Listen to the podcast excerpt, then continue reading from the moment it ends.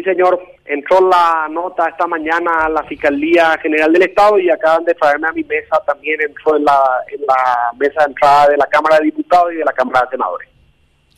Ajá. Eh, ¿Y cuáles son, a ver, cuáles son los motivos que esgrimen desde el Colegio de Abogados? Y son bastante simples en realidad, Carlos. La, la cuestión es esta. En abstracto, los, los, funcionarios públicos, como cualquier trabajador, tienen derecho constitucional a la huelga. Nadie lo duda. Pero tiene que haber un conflicto obrero-patronal. O sea, tú, patrón, entiéndase Ministerio Público o Fiscalía General del Estado en, en su representación, algo debe incumplir de su obligación respecto de tus derechos laborales. Pero ese conflicto acá no se da, porque ese conflicto no existe en el interior del ministerio.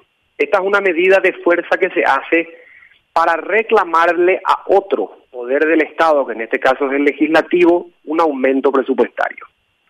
Entonces no hay conflicto obrero-patronal y por ende no tiene por qué plantearse un medio de fuerza. Segundo, el medio de fuerza es uno, no es el único. Antes de llegar a la fuerza, perfectamente la Fiscalía General del Estado o el Ministerio Público puede sentarse con el Ministerio de Hacienda, puede hacer lobby con el Congreso en la sanción del nuevo presupuesto. Porque no hace falta empezar por la fuerza, parando el sistema, cuando podrías perfectamente conversarlo en el, digamos, diálogo interdependiente que existe entre los poderes del Estado. Entiéndase, el gobierno funcionando como gobierno. Tercero, esto ocurre en un contexto inaceptable. Nunca el mundo paró como acaba de parar en el año pasado y en lo que va de este año. Si todo el mundo paró, incluido nosotros, y no se trabajó como nunca antes, ¿por qué en una época en la que no se trabajó como en otras, estás pidiendo mayor salario?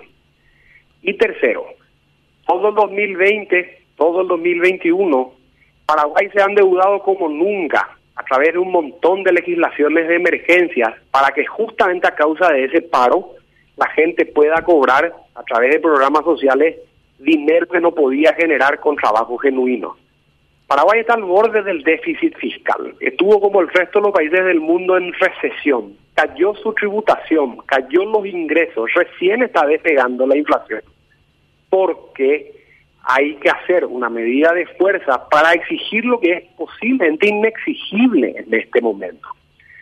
Entonces, no tiene sentido que cuando podés hablar arranques por la fuerza, no tiene sentido que en un momento donde menos trabajaste pidas mayor salario, no tiene sentido que cuando todo el mundo paró estés pidiendo justamente más gasto cuando ya no hay nada que gastar y además empiece por el lado de la fuerza en vez de sentarte a conversar.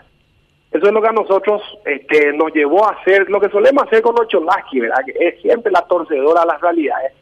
La misma historia, pedirle a la fiscal general del Estado que empiece el procedimiento de calificación de la huelga, que la gente entre a trabajar al Ministerio Público, que marque directamente quién está plegado, que los sindicatos comuniquen las actas de asamblea y digan, todos estos son los holgados, y la gente que está afuera, que no cobre salario. Porque una persona no presta el servicio, no puede, no puede cobrar. Si vas a estar en huelga, servicio no prestas.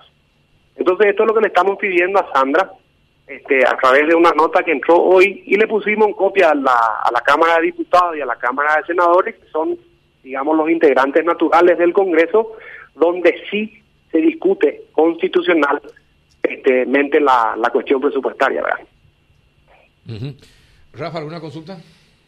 Sí, este, este tema, eh, vos resumiste muy bien el problema, pero en realidad eh, esta huelga es para presionarle al Congreso, que, para, que, para que el Congreso aumente el presupuesto en un contexto donde el Ministerio de Hacienda dice que el Estado paraguayo este, no puede, o sea, no, no, no, no puede asumir más responsabilidades eh, salvo cuestiones muy puntuales que se aprobó en el caso de los maestros, por ejemplo.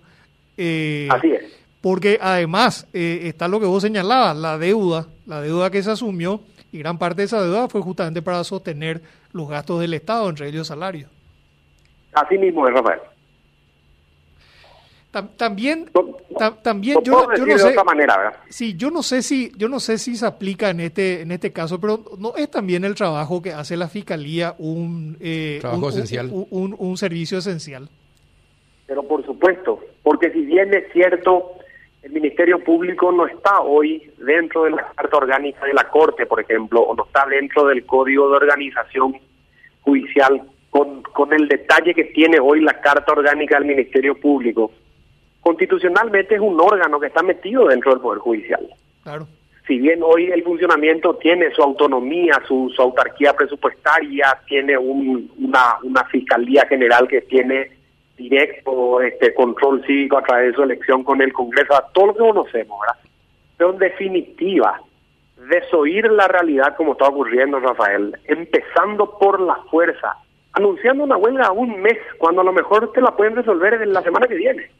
O sea, arrancando de esa manera, como hace la Corte cuando, cuando Cholaki toma la batuta de presionar los poderes del Estado, igualito. No se puede aceptar.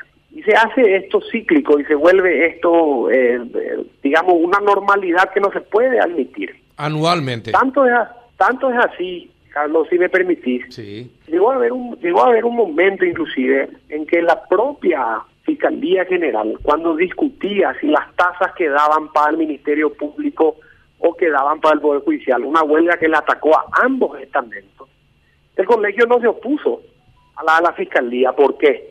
Porque Sandra decía, necesito un fiscal donde no lo tengo, necesito un laboratorio que todavía no lo construimos, necesito una un, un, cuerpo forense en esta ciudad que todavía no lo tengo. En cambio, Cholaki pedía eh, 100 mil guaníes más por cada mitad y que tenía un funcionario. Entonces era mucho más genuino lo que pedía Sandra, pero hoy solamente se piden aumentos salariales.